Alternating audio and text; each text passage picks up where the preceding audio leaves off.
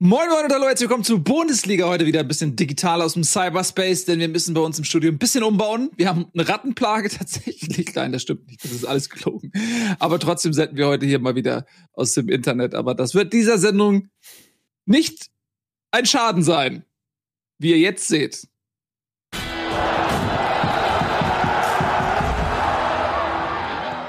In den Wörter verloren. Schön, dass ihr da seid. So, Nico, Backspin, Tobi Escher aus dem Cyberspace zugeschaltet. Äh, wir freuen uns sehr, dass wir trotz der widrigen Umstände heute eine Sendung machen können. Nico, du hast es ja zu verschulden. Was hast du mit dem Studio genau gemacht? ähm, da hast du mich voll auf den falschen Fuß erwischt jetzt. Jetzt musste ich ja über private Dinge reden, was ich ja grundsätzlich nicht so gerne mache.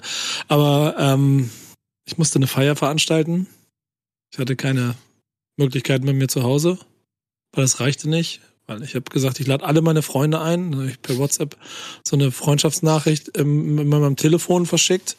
Dann hatte ich auf einmal 2442 Zusagen und dann kommt allerdings Tobias Escher ins Spiel, ähm, der äh, erzählt hat, dass er, ich weiß nicht, kannst du dich an diese Info mal erinnern, als er meinte, äh, abends äh, hat er irgendwann mal WhatsApp geschrieben, man muss nochmal ins Büro zurück.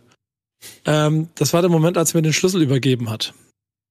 Dann habe ich vor Ort eine Feier veranstaltet. Der Rest wird gerade von meinen Anwälten geklärt und ähm, ich habe Rückmeldung von, von meiner Versicherung. Klappt. Also keine Sorge, Nils. Aber beruhigt. Da den Rest würde ich gerne im Privaten lassen, wenn das okay ist für euch.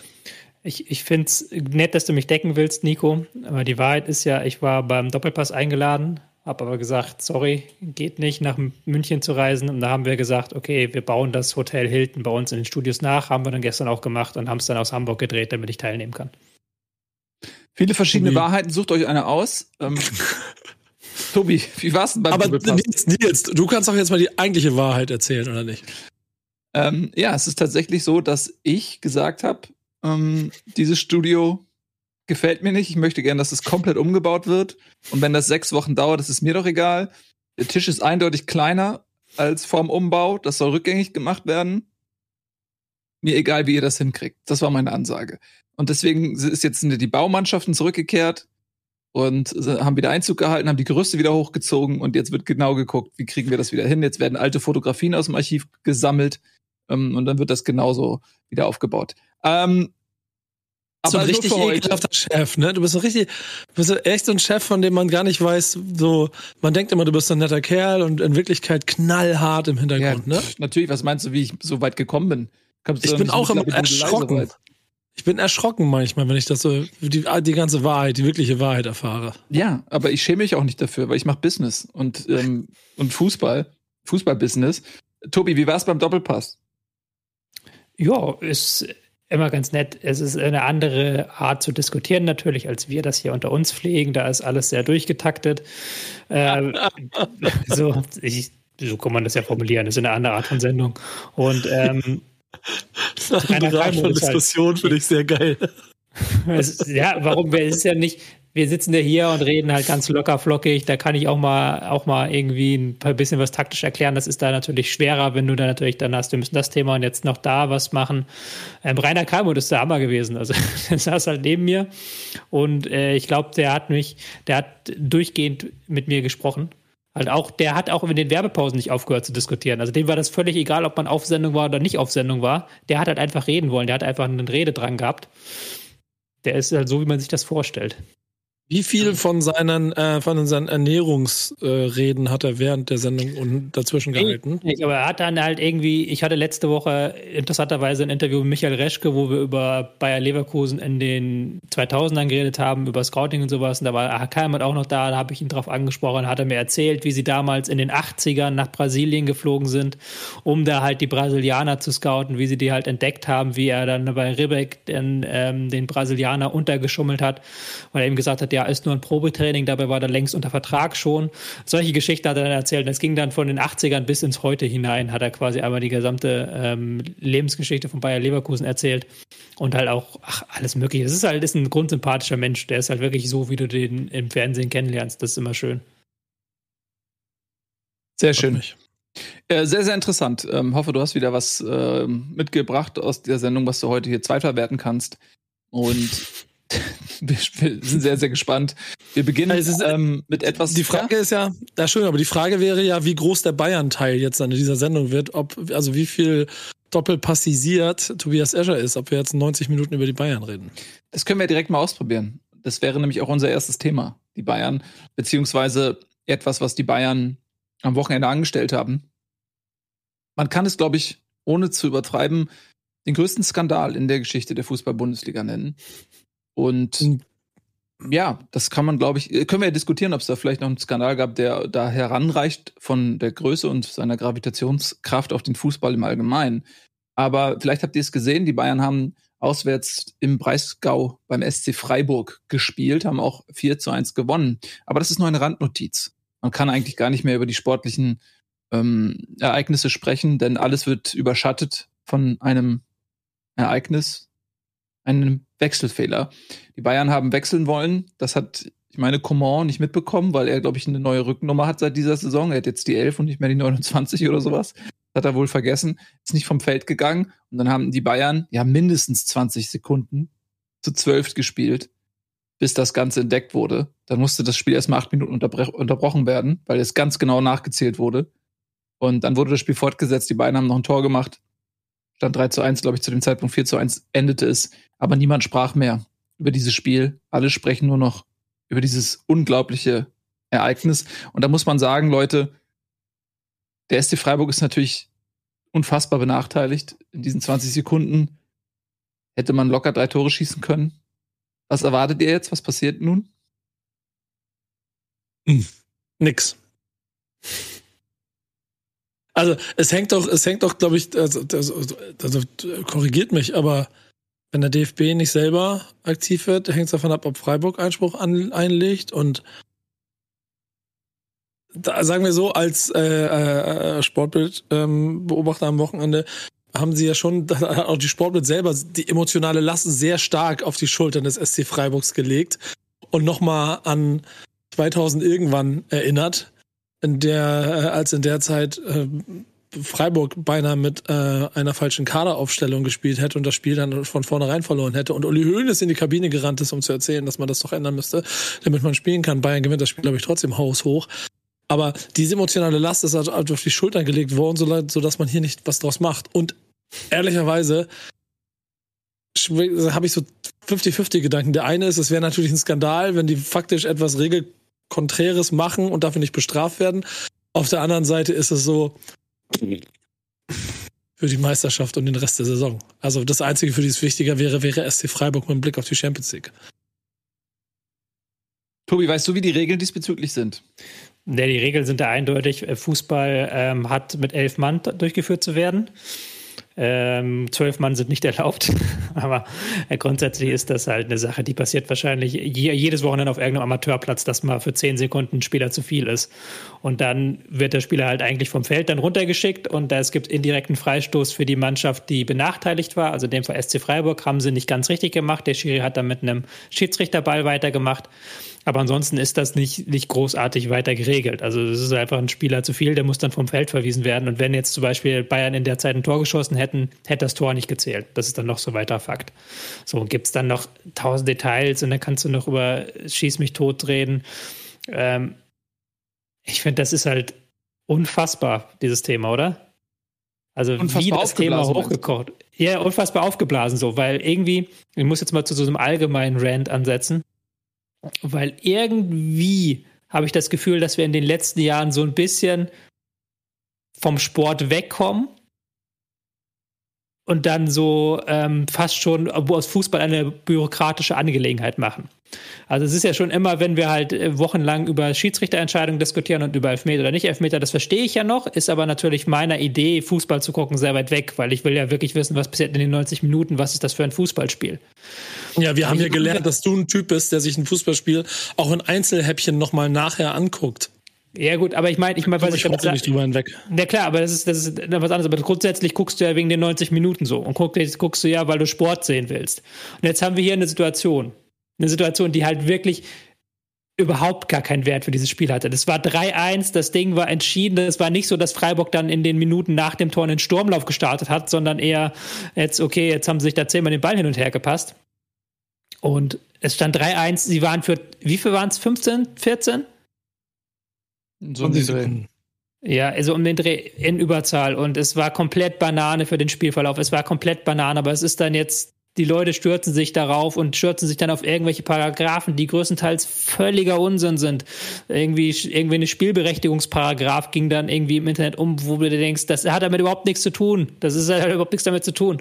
Ich weiß nicht, wie einem das Freude bereiten kann. Also ich kann, ich verstehe das auf einem, auf einem satirischen Niveau, dass man halt da Gags drüber macht, das verstehe ich. Aber ich verstehe nicht, wie man ernsthaft vom SC Freiburg jetzt fordern kann, das Spiel annullieren lassen zu wollen. Wie man ernsthaft der Meinung sein kann, dass dieses Spiel annulliert sanktioniert werden muss.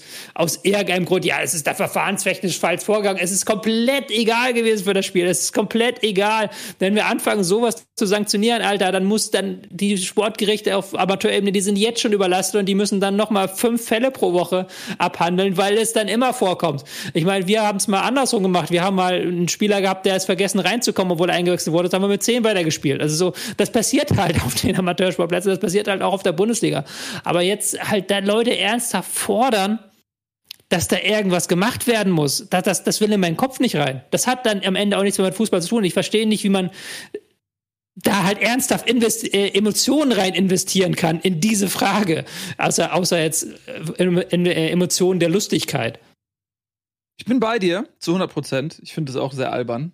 Aber es ist ja hier eine Fußballsendung und ähm, mein Job ist es natürlich, alle ähm, Facetten zu beleuchten. Deswegen frage ich einfach mal, ja, Tobi, aber wo zieht man denn dann die Grenze? Es gibt ja verschiedene Fehler, die bereits in der Vergangenheit auch geahndet wurden. Da wurde dann ähm, eine Auswechslung zu viel getätigt. Da wurde in der Vergangenheit, als es diese Regel noch gab, ein Nicht-EU-Ausländer zu viel eingesetzt. Ähm, da wurde ein Spieler eingesetzt, der nicht auf dem ähm, Spielerbogen auftauchte oder ein, ein vierter Vertragsamateur und so weiter und so fort ähm, wo zieht man denn die Grenze? Weil Fußball ist in dem Fall ja nicht nur, oh, ich empfinde diesen Fall so, sondern es gibt ja ganz klare Regeln auch. Und wenn diese Regel jetzt sagt, ja, in dem Fall hat der SC Freiburg das Recht, äh, Einspruch einzulegen, äh, wo, wieso würdest du als SC Freiburg also da nicht Einspruch einlegen? Natürlich hat der SC Freiburg das Recht, ein, äh, Einspruch zu erheben. So, aber ich finde es halt, erstens hat der Fußball immer noch eine Vorbildfunktion. Da reden wir hier ständig drüber um, um diese Vorbildsfunktion. Und du hast halt, wie gesagt, dieser Fall passiert mindestens einmal pro Wochenende auf irgendeinem Amateurplatz in Deutschland.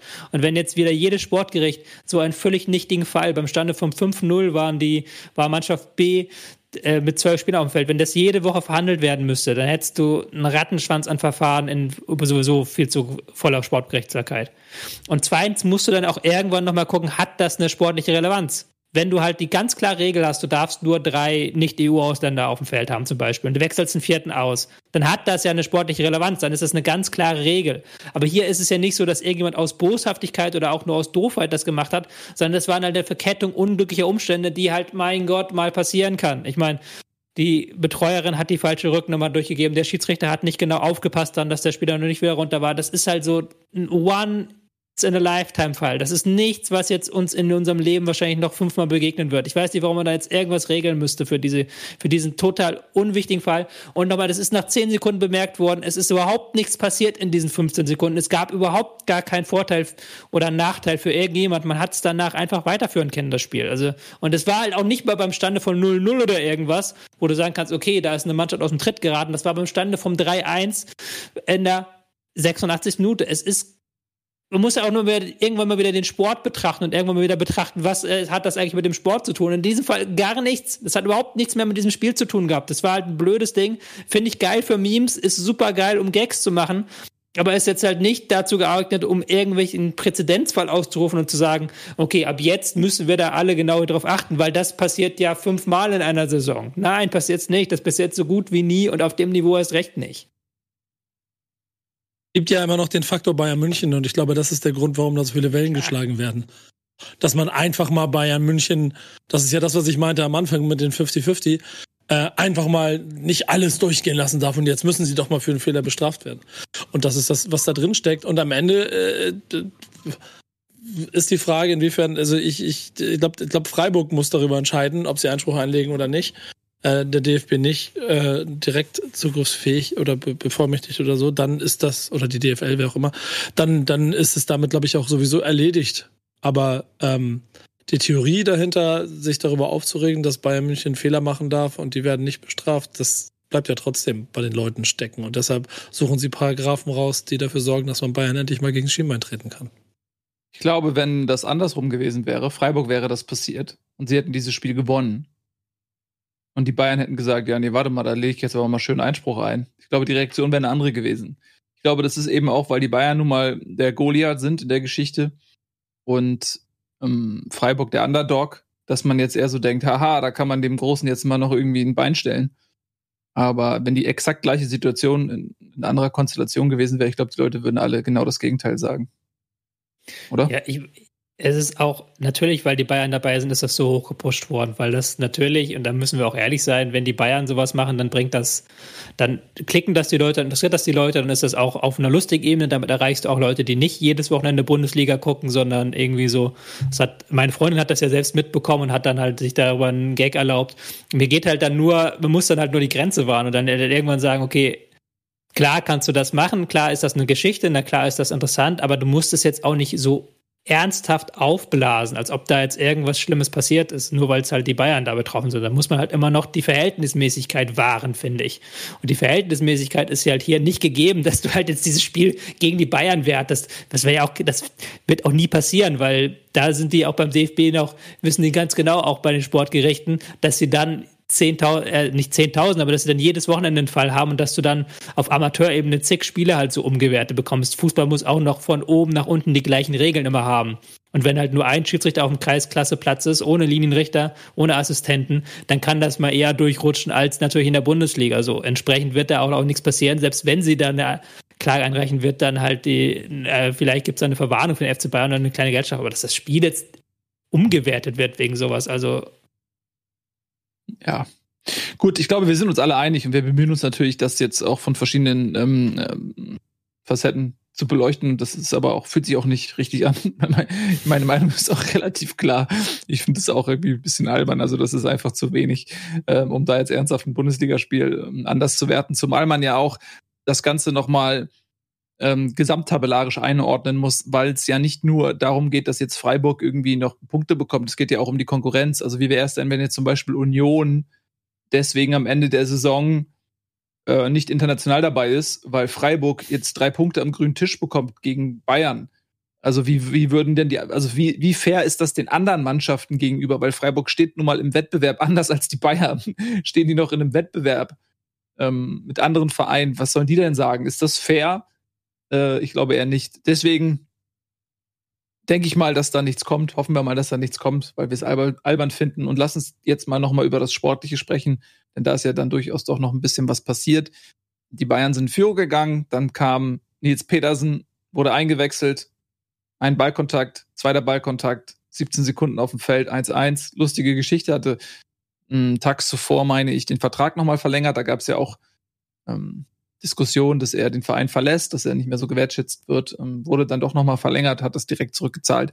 Aber am Ende haben die Bayern dann ähm, das Ding nach Hause geschaukelt. Hm? Punkt. Punkt, ne?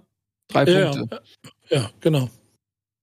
Also viel, viel mehr kann man eigentlich dazu auch nicht bei, beitragen, weil es dann am Ende auch ein starkes äh, oder, oder, sagen wir, vorhin spätestens ja durch Wechsel, aber auch in der richtigen Minute äh, auf Strecke dann äh, ein starkes Muskelspielen war. In Freiburg, das ja das sonst ganz gut gemacht hat, äh, immer wieder in den Schranken zu lassen. Und, ja. Erwähnenswert vielleicht Leon Goretzka, Startelf, Comeback, direkt ein Tor gemacht. Das ist gut für die Bayern auch hinsichtlich der Champions League, dass jetzt dann in den wichtigen Spielen, die ja, wenn sie jetzt gegen Villarreal, ähm, gegen Villarreal, ne, weiterkommen sollten, dann wartet im Halbfinale vermutlich Liverpool. Da mhm. wäre schon gut, wenn du deine, deine Sechser-Kombo aus Kimmich Goretzka wieder fit hättest, ne? Ja, auf jeden Fall. War auch ähm, eine gute Leistung von Leon Goretzka, der sich gleich wieder eingefügt hat. Ich finde, da stimmt auch die Balance dann natürlich besser, wenn du Kimmich und Goretzka nebeneinander spielen hast. Ähm, die Balance aus nach vorne laufen, aber auch in der defensiven Absicherung war es ja nicht so, dass ähm, Freiburg da sich allzu viele Chancen erarbeitet hat gegen die Bayern. Insofern glaube ich ein wichtiger Rückkehrer für die Bayern jetzt in diesen wichtigen und entscheidenden Wochen. Und wenn wir gerade bei Personen sind, dann ist ja Sabitzer und sein Tor und der Jubel in der 96. Minute über ein 4 zu 1, als wäre er quasi die Meisterschaft geschossen äh, auch interessant. Mal gucken, wie sich das so entwickelt, aber vielleicht so am 30. Spieltag dann irgendwann auch in München ankommt. Ja, ich, Sabitzer wird immer so ein bisschen kritisch gesehen und das tut mir fast ein bisschen leid, weil er wäre ja auch nicht der erste Spieler, der ein bisschen Eingewöhnungszeit braucht. Wir erinnern uns vielleicht an Leroy Sané. Der hatte auch kein gutes erstes Jahr bei den Bayern. Das war ein sehr, sehr schwieriges erstes Jahr und jetzt ist er wie ausgewechselt. Ähm, also, und das ist halt immer noch ein Schritt Leipzig ist eine Spitzenmannschaft, nationaler Ebene. Aber es ist halt einfach ein Schritt, zu den Bayern zu gehen und dort mitzuhalten auf dem Niveau. Da muss man vielleicht dem Spieler auch mal ein bisschen Anlaufzeit geben, bevor man ihn endgültig zerpflückt oder bewertet. Und man hat ja auch gesehen, ihr habt es ja gerade angesprochen, wie er gejubelt hat, da ist eine Menge Druck abgefallen von ihm. So, dieses eine Tor, so, das, so, so jubelst du nicht unbedingt bei einem 4 zu 1, wenn da, wenn da sich nicht was angestaut hätte. Hm? Definitiv. Gut, also die Bayern 66 Punkte, Tabellenführer, welche Überraschung. Und weshalb das jetzt fast schon dazu führen könnte, dass wir in unserer YouTube-Videobeschreibung den Bayern zur Meisterschaft gratulieren. Das liegt unter anderem an dem, was äh, die Dortmunder gemacht haben. Die haben nämlich zu Hause gegen Leipzig gespielt und hatten nach langer, langer Zeit, waren es zwei Jahre, mal wieder ausverkaufte Hütte. Da haben sich, glaube ich, alle drauf gefreut. Einige Spieler, wie zum Beispiel ein Bellingham, die haben das einfach noch nie erlebt, ein ausverkauftes Westfalenstadion. Und das ist nun mal ein großes Stück Dortmunder Identität und Anreiz ist, glaube ich, auch für Spieler beim BVB zu spielen. Dieses Stadion, diese Atmosphäre. Und das ging aber gründlich nach hinten los. Was ist da passiert? Ja erstmal äh, jetzt mal ganz ab davon interessant, ausverkaufte Stadien wieder und wir hatten am Wochenende aber nur drei Heimsiege. Ähm, und das war nicht nur so, dass die Auswärtsmannschaften alle überlegen waren. Aber gut, das ist ein anderes Thema. Ich habe jetzt mal Dortmund heute so ein bisschen weiter vorne auf die Tagesordnung gepackt, weil ich das Gefühl habe, dass das heute das letzte Mal ist, dass wir über Dortmund in irgendeiner Form in dieser Saison diskutieren werden. Weil für die ist die Saison, war sie vorher schon auch theoretisch beendet, aber man konnte noch den Meisterschaftskampf ein bisschen spannend reden. Aber jetzt diese klare 1 zu 4 Klatsche gegen Leipzig, da ist jetzt natürlich jegliche Perspektive nach vorne und nach hinten weg. Und auch vor allen Dingen jegliche Stimmung weg. Also, ähm, wenn man das Spiel gesehen hat, klar, Dortmund war bis zu dem 0 zu 1, bis zu dem Fehler von Emre Can, fand ich gut im Spiel, wuchtig im Gegenpressing, haben auch ihre Chancen gehabt. Hätte, hätte, hätte, wenn hätte Reus den Ball quer, nicht quergelegt, sondern selbst reingemacht, wenn wir anders reden, bla bla, klar. Aber was halt wieder aufgefallen ist, sie sind nach dem 0 zu 1 komplett auseinandergebrochen. Ähm, es gab überhaupt gar keine Abläufe mehr im Positionsspiel. Bellingham ähm, hat häufig versucht, so im Alleingang so ein Dribbling gegen drei Mann und sich da durchzutanken. Das hat nicht funktioniert. Leipzig konnte mit einem ganz kompakten, mit einem sehr guten 5-3-2 das Zentrum schließen und dann auf Konter lauern und haben es dann eiskalt ausgekontert, die Dortmunder. Weil, und das ist das zweite große Thema dieser Saison, die Konterabsicherung nicht gestimmt hat, die Innenverteidigung nicht gut verteidigt hat, weil man da nicht abgestimmt war, weil man da auch zum Ende hin richtig auseinandergebrochen ist, muss man sagen.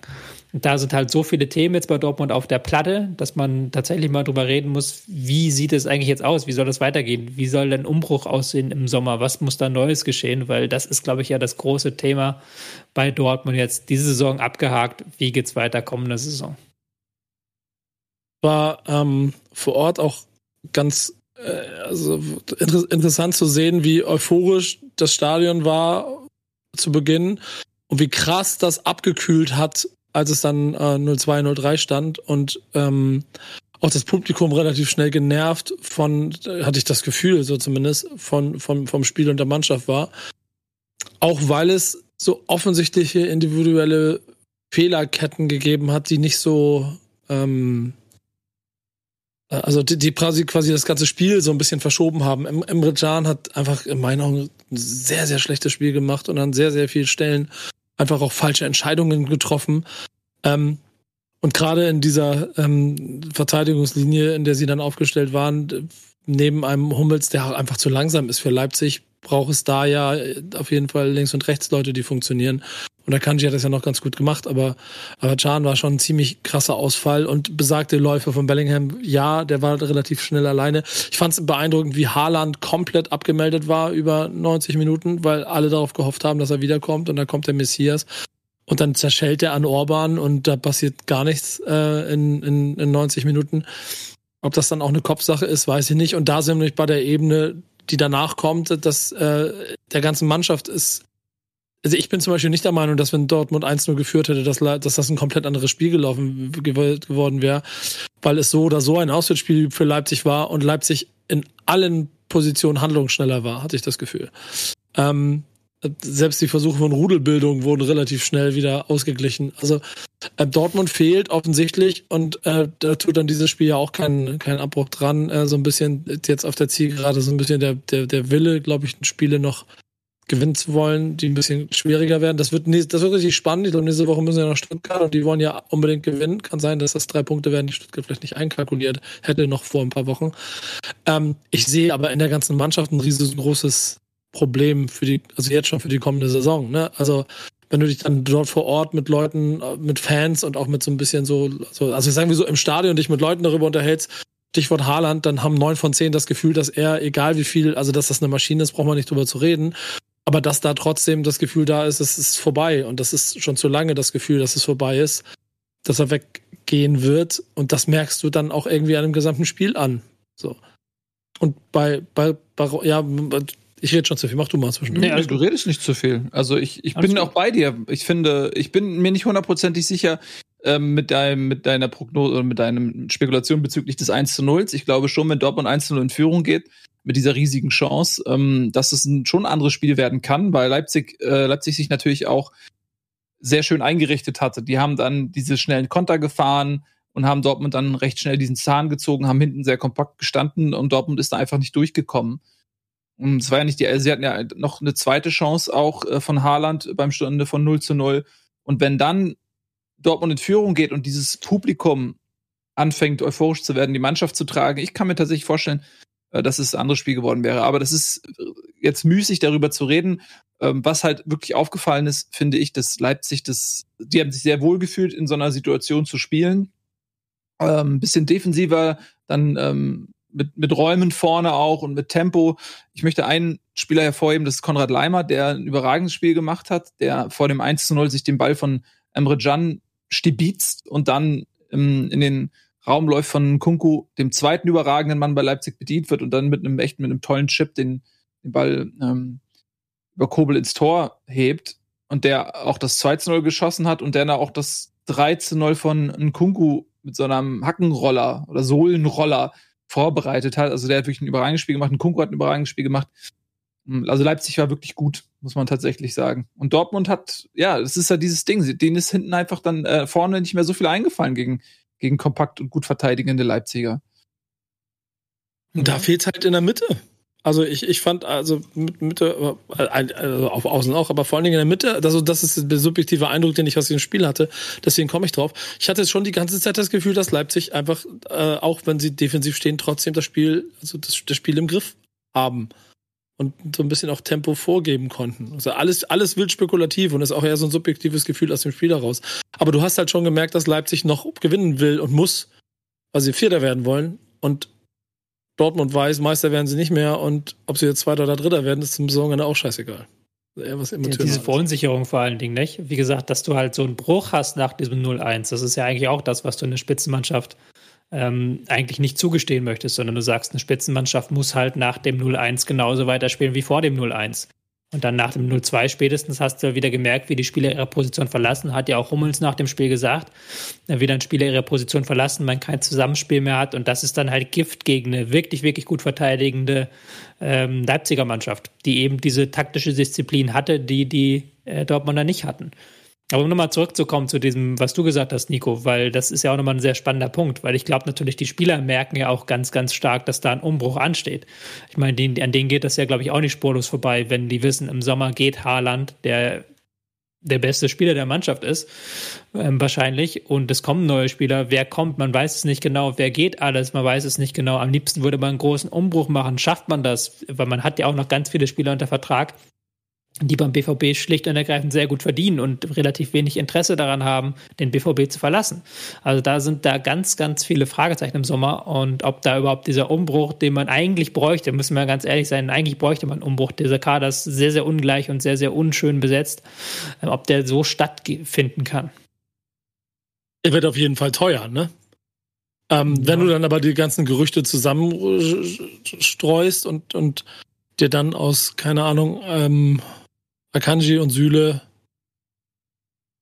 und oder Hummels eine Innenverteidigung baust und im Sturm mit Werner und Adi, wie heißt ich bringe mal ich keine Adeyemi, ja genau Adeyemi, äh, einen Sturm hinstellst, ähm, Bellingham, der garantiert noch ein Jahr bleiben wird, äh, dann hast du auf jeden Fall schon ein Gerüst, dass der jetzt schon viel viel mehr Spaß machen kann als in der kommenden Saison und und und Kobel, also ja, ich, ich, ich steht Werner bei Dortmund auf dem Zettel?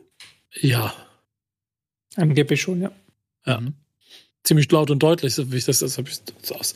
Vielleicht, vielleicht schreiben die alle immer nur voneinander ab, aber ehrlicherweise klingt das alles ziemlich sehr nach Werner nächstes Jahr beim BVB. Äh, hängt natürlich davon ab, dass Haaland nicht mehr BVB ist, aber dann kannst du ihn dir auch leisten. Und dann, dann wird es eine komplett andere Mannschaft, dann wird es auch ein bisschen anderer Fußball. Ähm, und dann noch auf ein, zwei Stellen und auf einmal hast du eine Mannschaft, die richtig gefährlich werden kann. Ich glaube, du brauchst aber noch Transfereinnahmen auf jeden Fall. Ähm, ich glaube natürlich, klar, hast du Haaland, den, der sind wir, glaube ich, alle einig, der wird gehen im Sommer. Die Frage ist nur, wohin wird er gehen? Ähm, du musst aber dann noch andere Spieler äh, wahrscheinlich verkaufen, allein um deine Gehaltszettel zu ähm, senken, der ja auch relativ hoch ist. Dortmund hat in der Pandemie auch sehr, sehr hohe Einbußen gehabt. Es ist ein Unterschied, ob du halt ähm, 81.000 in der, im Westfalenstadion zu Gast hast oder ob du da eben dann 10.000 zu Gast hast. Das haben sie deutlich, deutlich gespürt.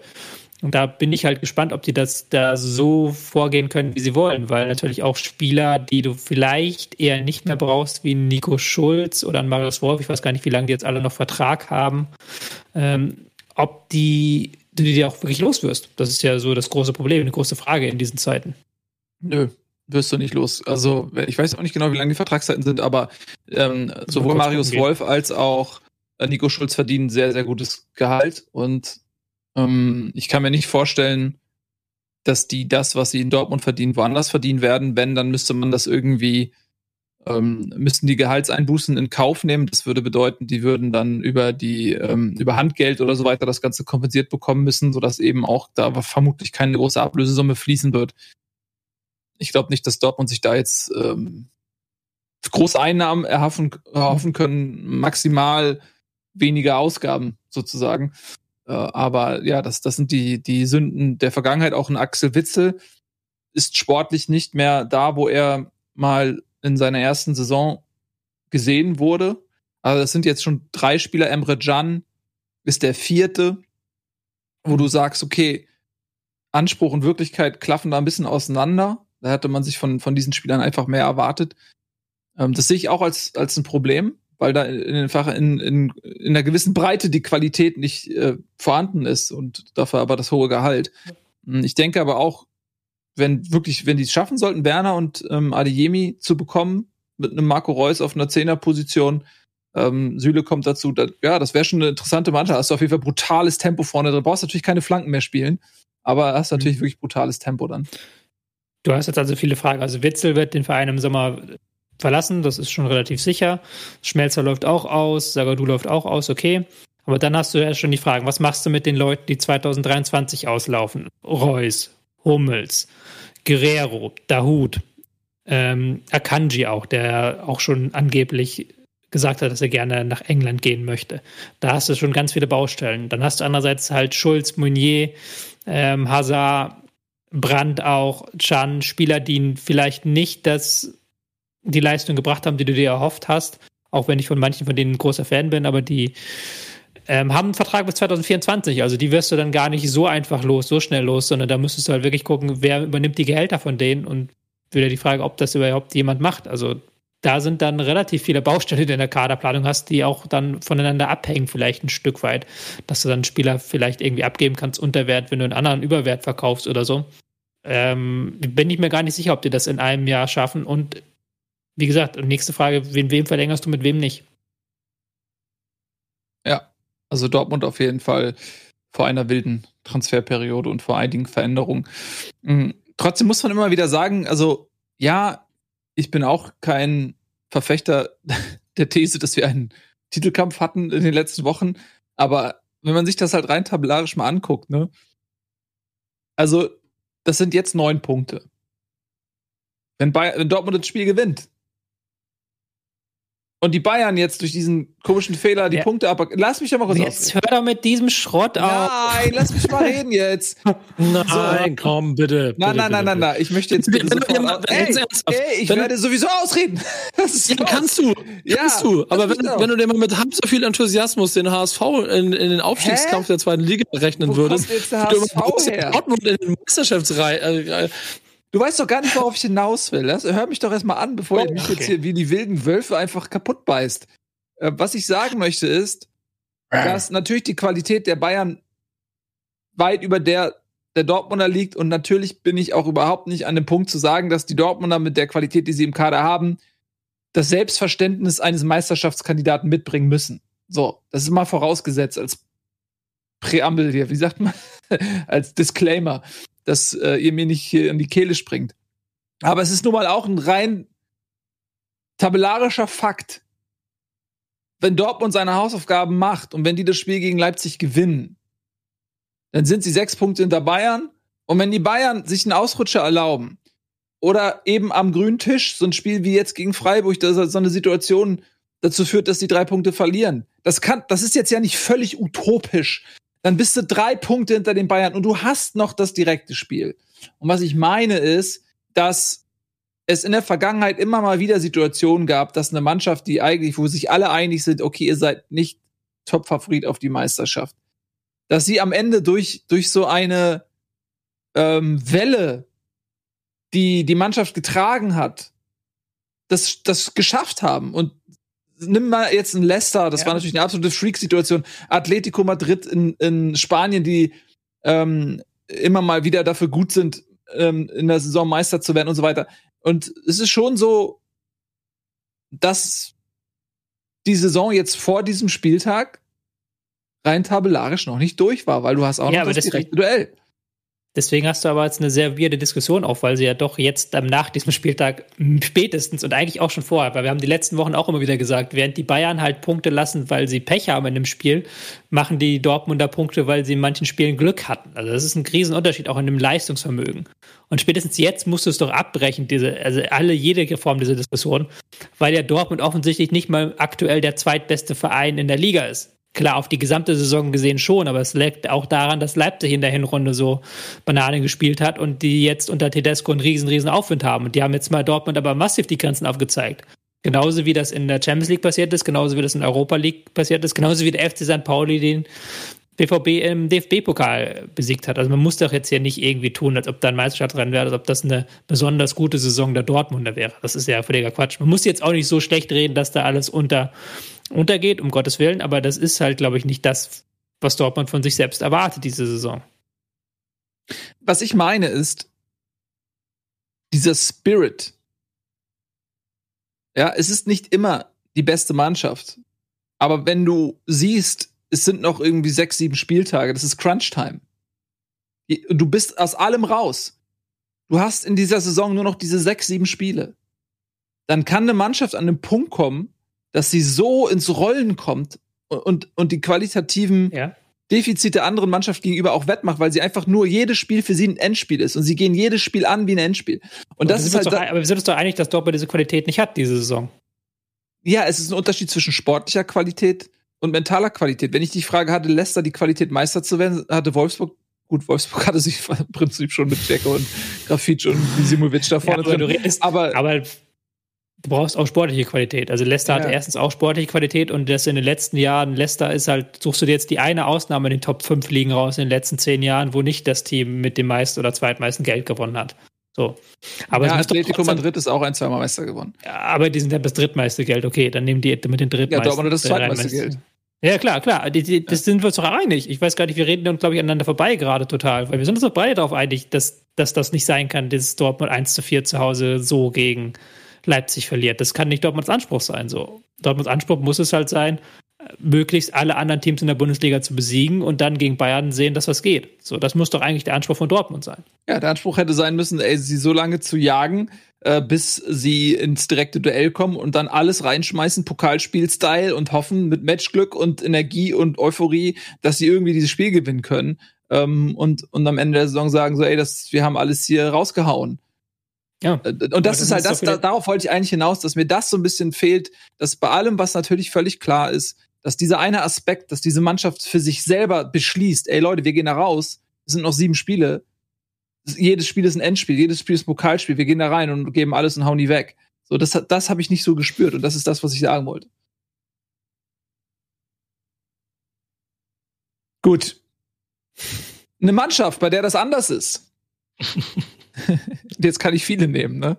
Ähm, du hattest ja direkt in den Tagesordnungspunkten hast du schon so eine kleine Brücke gebaut, Tobi, zu, zum Abstiegskampf. Aber ich finde, das ist fast ein bisschen früh, oder? Weil ähm, wir haben ja noch ein bisschen international da oben. Wir haben Leverkusen noch. Wollen wir die noch vorher mit reinnehmen? Ja, komm, lass uns das mal machen. Dann, dann frühstücken wir mal die Champions League da oben noch ab.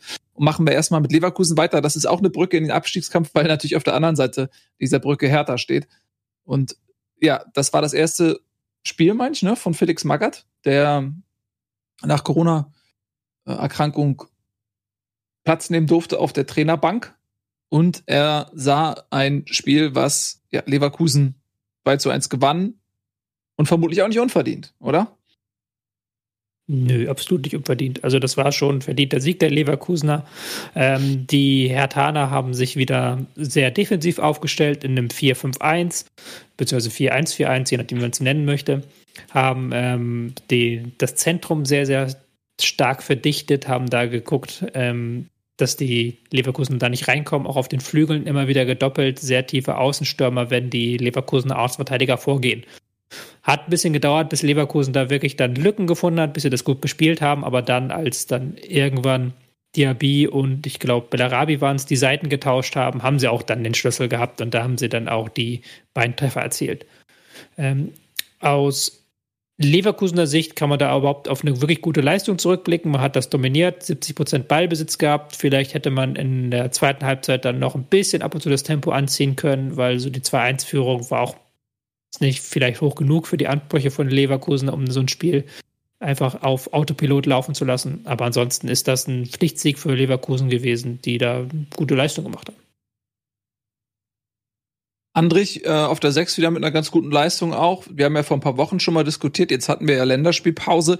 Da wurden jetzt ja auch diverse Alternativen zu Joshua Kimmich diskutiert. Der ist da aber nicht in der Verlosung gewesen. Ist das verwunderlich? Ja, wenn du jetzt andererseits geguckt hast, wie Stach auch am Wochenende aufgeblüht hat, der hat ein richtig, richtig gutes Spiel gemacht gegen Gladbach, der war auch nominiert ja gewesen, dann ist das schon, denke ich, okay, dass man dann sagt, man zieht ihnen den jüngeren Stach mit der U21-Vergangenheit vor. Ich habe aber schon mehrfach gesagt, ich bin großer Fan von Andrich, von der Aggressivität, aber auch das Passspiel, das sich sehr, sehr stark verbessert hat auch wieder ein guter Auftritt, wobei ich jetzt ihn jetzt bei dem Spiel nicht herausgehoben hätte, sondern vielleicht eher Paulinho, der nach langer Zeit jetzt mal wieder dabei war, so richtig und da auch ganz Gas gegeben hat. Alario mit seinem Tor, aber natürlich Diaby, Bellarabi, die Flügelzange ist die große Stärke der Leverkusener. Tja. Und die haben es also geschafft, die Ausfälle von Wirtz, Frimpong und ähm, Schick der erst in der 65. sein Comeback gefeiert hat, ähm, dann zu kompensieren. Schick. Das tut ihnen gut, wenn der mal wieder 90 Minuten spielen kann. Mhm. Auch immer wieder von Verletzungen geplagt. Mhm. Gut, äh, aber Berlin. Was machen wir aus Berlin? Ähm, die haben, ja, das erste Spiel nach dem Trainerwechsel war gut. Das Ergebnis war gut. Jetzt gegen Leverkusen auswärts bist du natürlich nicht Favorit. Da klingt jetzt ein 2 zu 1 erstmal wie, ja, viel mehr war nicht drin unter der Voraussetzung. Ich, ich, ich habe auch also, nur, nur, nur, zwei Gedanken dazu, weil ich hatte äh, der Auftritt von, von, von Magath im Nachhinein und damit dann ja vielleicht auch die Gesamtkonstitution der Mannschaft war auch genau so. so wenn du gut machst, machst du da was, holst du was raus. Wenn nicht, dann nicht. Ich, ich glaube, Magath ist zu lange dabei, als dass er genau weiß, wo er Punkte wie holen muss und will, um Klassenerhalt zu schaffen. Entsprechend war das alles so total unaufgeregt. Haken hinter verloren, nächstes Spiel, da wird's wichtig. Ja. Man muss äh, Hertha absolut zugute halten, dass sie das Ding nur 2-1 verloren haben und auch nach dem 0 zu 2 gut mitgespielt haben. Also das war ja wirklich unter Korkut immer die Schwäche. Bei nach einem Gegentor sind sie ja komplett eingebrochen. Das sind sie jetzt nicht. Bei mir bleibt aber immer noch das große Fragezeichen Offensive. Also ja, sie haben jetzt ein Tor geschossen, äh, aber Vladimir der Rieder ist damit jetzt auch zum Topscorer der Mannschaft aufgestiegen. Was halt eigentlich, wenn du es dir mal aus einer größeren Perspektive denkst, Wahnsinn ist. Wie viel Geld haben sie investiert in den vergangenen mhm. Jahren? Und am Ende ist der Topscorer dieser Saison ein Spieler, der seit vielen Jahren bei Hertha spielt, der überhaupt nichts mit dem ganzen Geld zu tun hat. Aber das nur als Randgedanke.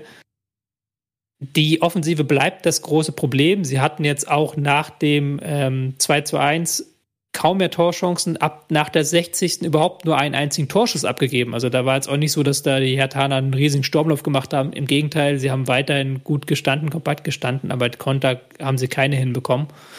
Also das wird die große Baustelle sein, an die man an, ähm, an der man arbeiten muss, weil nur mit guter, kompakter Defensive alleine bin ich mir nicht sicher, ob das dann reicht in diesem Abstiegskampf. Ja.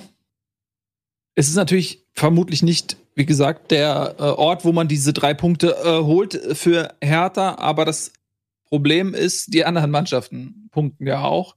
Das heißt, irgendwann bist du ja zwangsläufig in einer Situation, wo du nicht mehr diesen Luxus hast zu sagen, naja, pass auf, das Spiel ist jetzt nicht das, wo wir punkten müssen, sondern da musst du irgendwann in jedem Spiel punkten.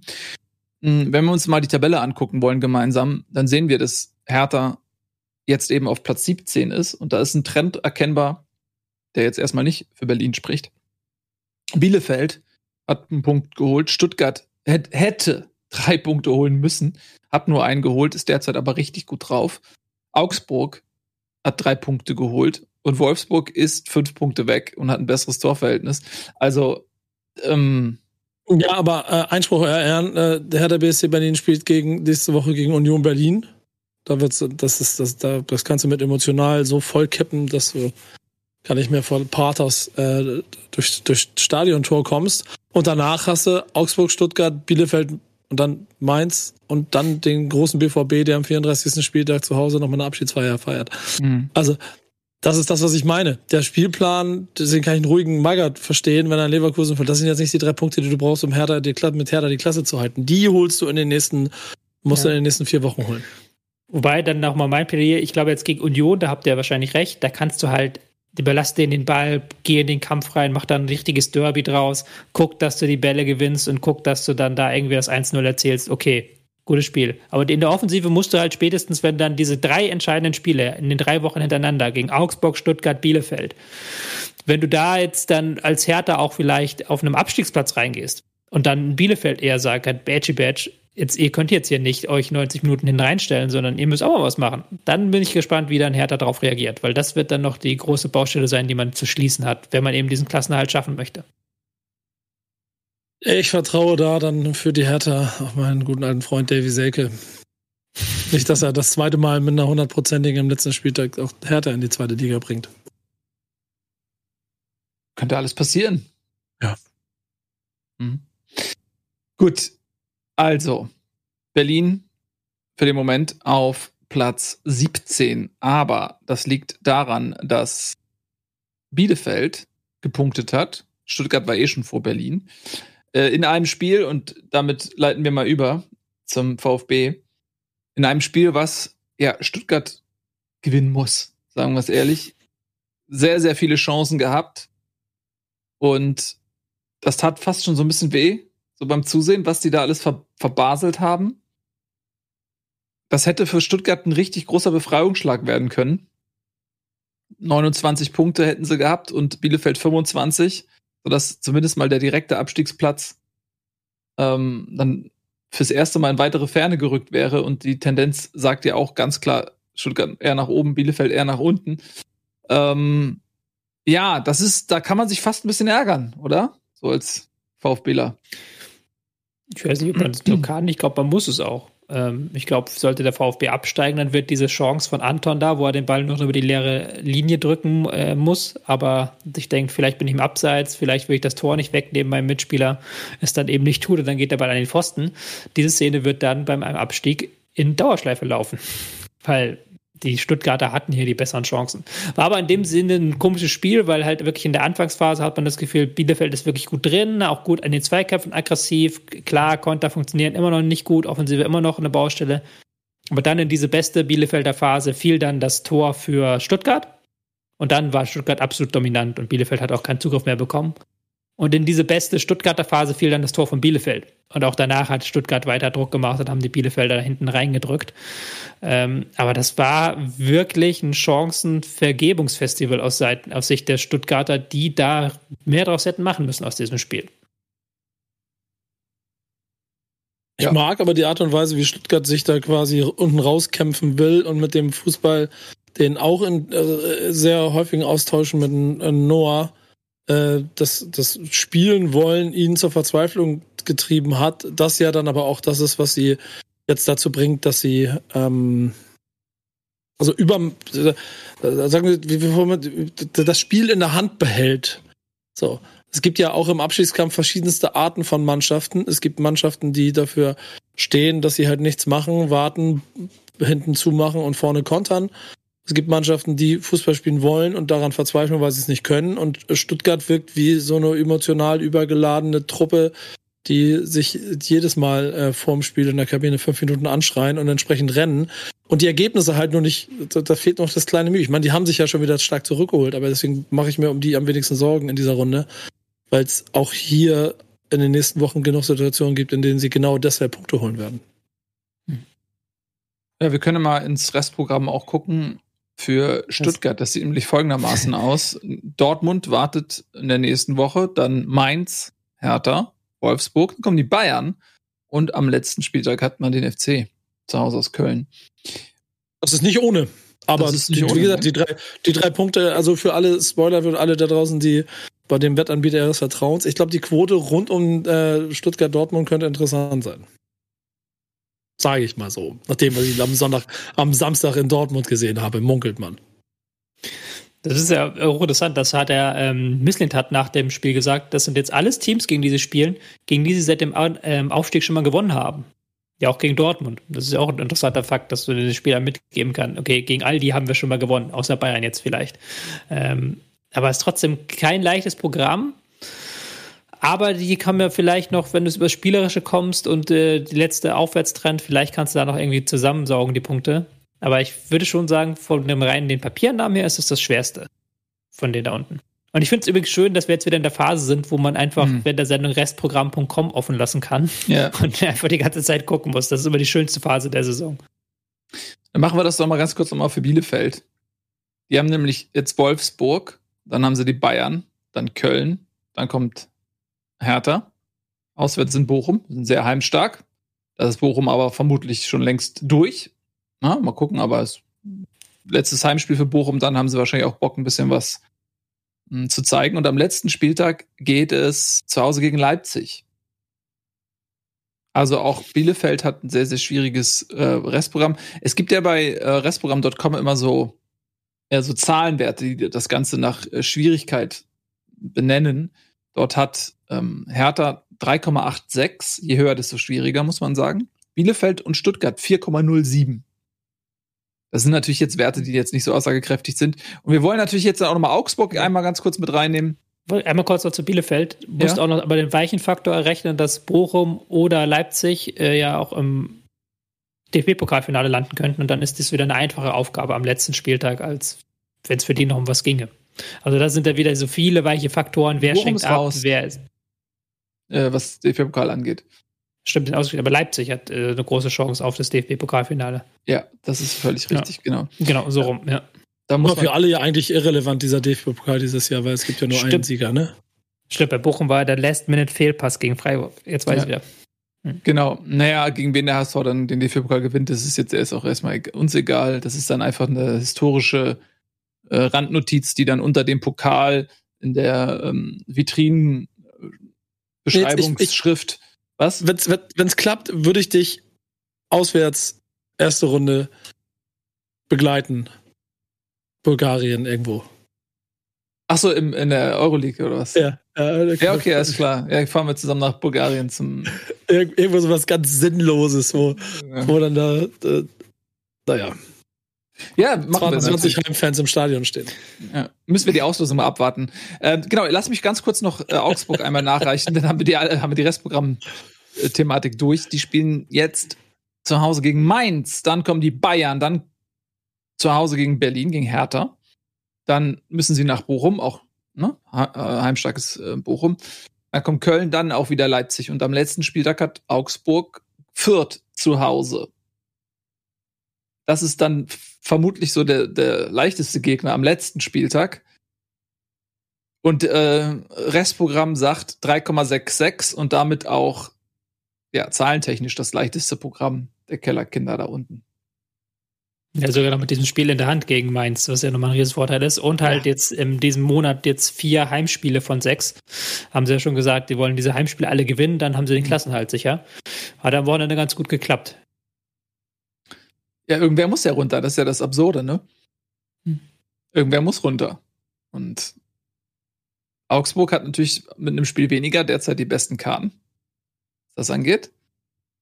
Aber hatte, Augsburg, Stuttgart, Bielefeld, Hertha, einer geht direkt runter wahrscheinlich. ich hab's dir gerade so eine schöne Brücke gebaut. Ja, hast du auch. Mir doch egal. Ähm, nee, wir nehmen die Brücke natürlich ähm, und gehen nach Mainz, ne? Da, da wolltest du hin, oder? Ja, Ja? unbedingt. Okay. Gut, du wolltest gerne äh, zum Mainz-Spiel.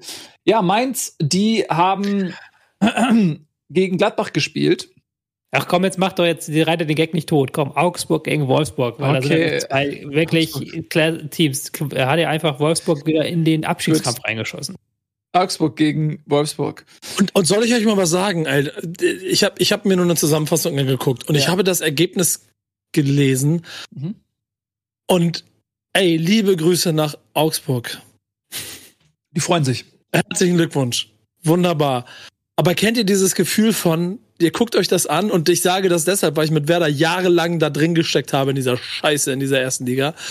Und ich gucke mir das an und es kann doch nicht wahr sein, dass Augsburg natürlich wieder in dieser Situation, in dieser Saison anfängt, solche Spiele zu gewinnen. Und nicht nur dieses Spiel zu gewinnen, sondern auch noch drei zu null zu gewinnen, um dafür zu sorgen, dass es auch im Torverhältnis vielleicht noch an irgendeiner Stelle ein Faktor sein kann, dass man auf einmal ein besseres Torverhältnis hat als Stuttgart.